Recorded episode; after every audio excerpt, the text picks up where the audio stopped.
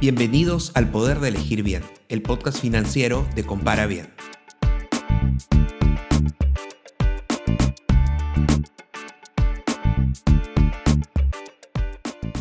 Las cuentas de ahorro han evolucionado mucho en los últimos años y encontramos una variedad de cuentas con diferentes características y diferentes costos. ¿Sabías que puedes tener varias cuentas y utilizarlas para organizar mejor tus finanzas y lograr tus objetivos financieros?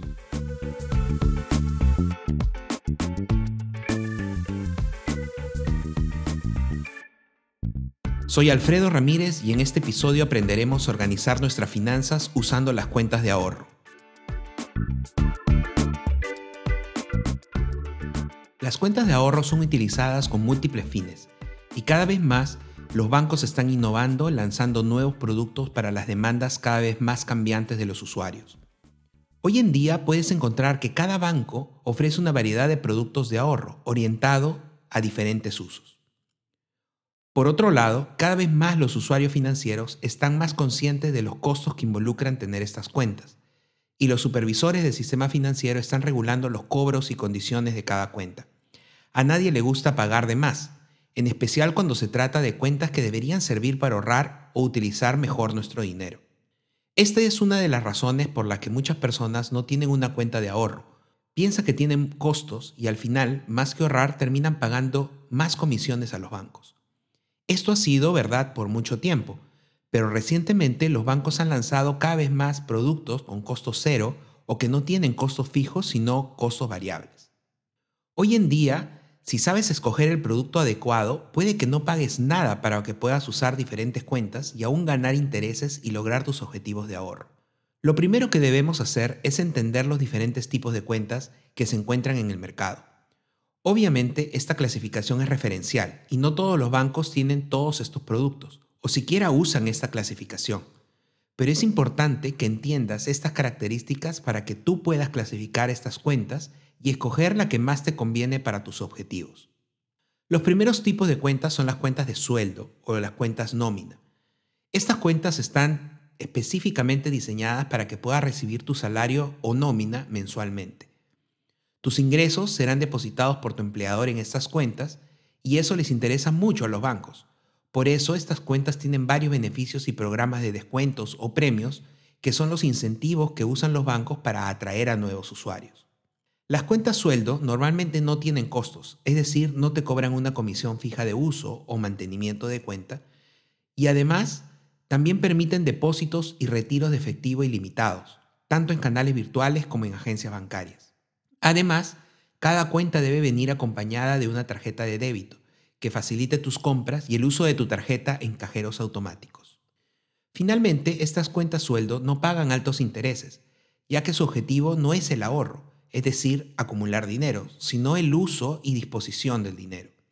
Hay otros tipos de cuentas que sirven para hacer la mayor cantidad de transacciones sin costo. Estas son llamadas cuentas transaccionales. Estas cuentas cuentan con un costo de mantenimiento mensual, a veces elevado, pero tienen altos límites de depósitos y retiros, tanto en cajeros como en agencias bancarias. Incluso muchas de estas cuentas tienen retiros y depósitos ilimitados.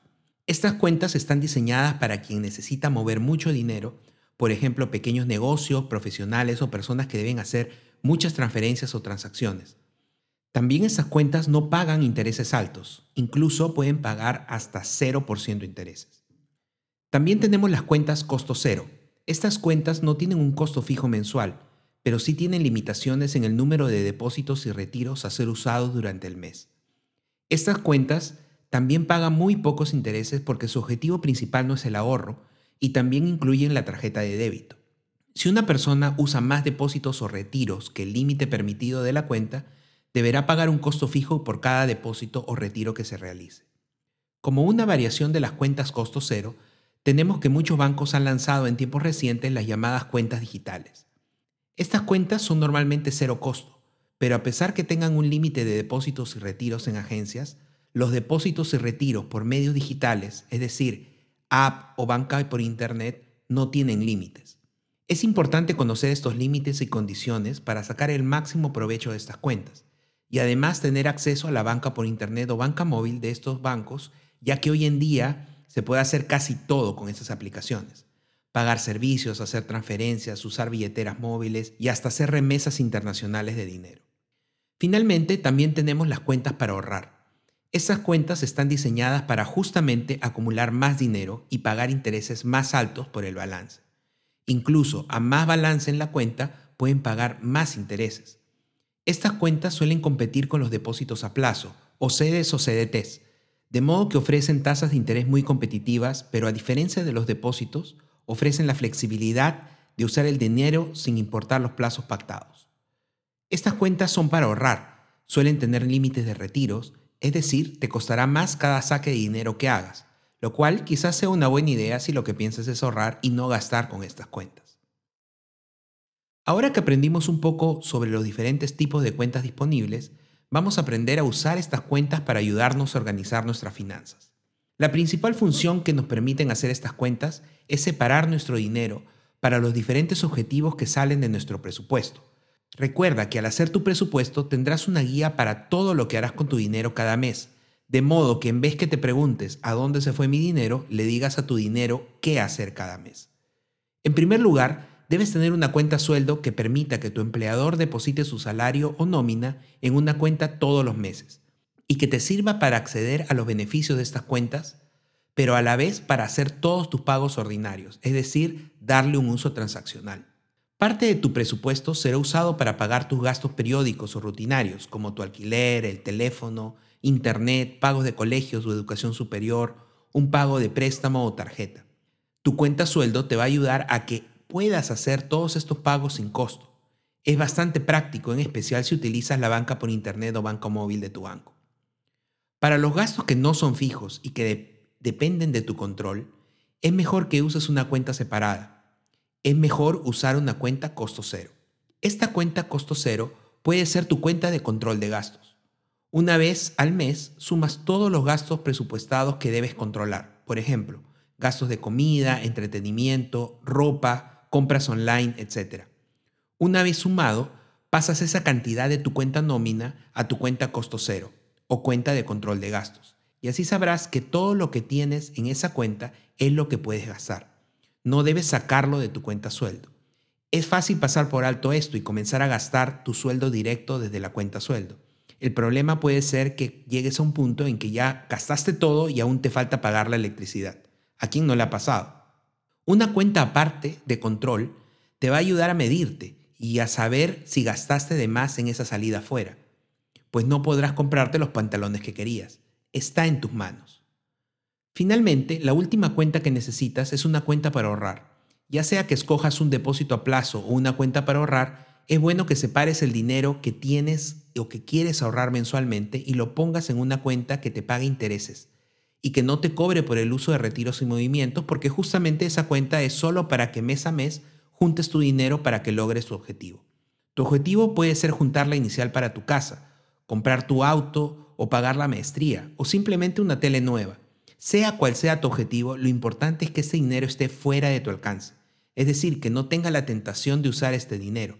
Es más, si tienes una tarjeta de débito de esa cuenta, es mejor que la guardes en casa o la escondas de tu billetera para que no tengas la tentación a la mano a la hora de comprar. Un punto adicional a considerar es que tengas cuidado con los costos de transferencias entre cuentas y los impuestos de transacciones, ITF en Perú o 4 por mil en Colombia, por ejemplo. Es recomendable tener tu cuenta sueldo y cuenta de control en el mismo banco, así reduce los costos de estas transferencias. Tu cuenta para ahorrar puede estar en cualquier banco. Ya verás que el costo de la transacción es menor ya que no usarás mucho esta cuenta solo para guardar tu dinero y juntar tu dinero ahí. Es importante que compares todas las opciones y encuentres la cuenta de ahorro ideal para ti. En Compara Bien puedes comparar todas las cuentas y revisar los costos y las tasas de interés para que elijas la o las cuentas que necesitas.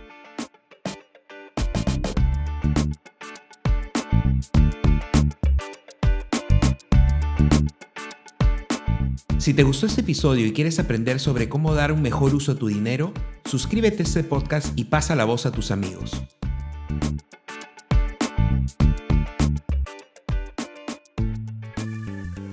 Puedes seguir este podcast en Spotify, Apple Podcasts y YouTube.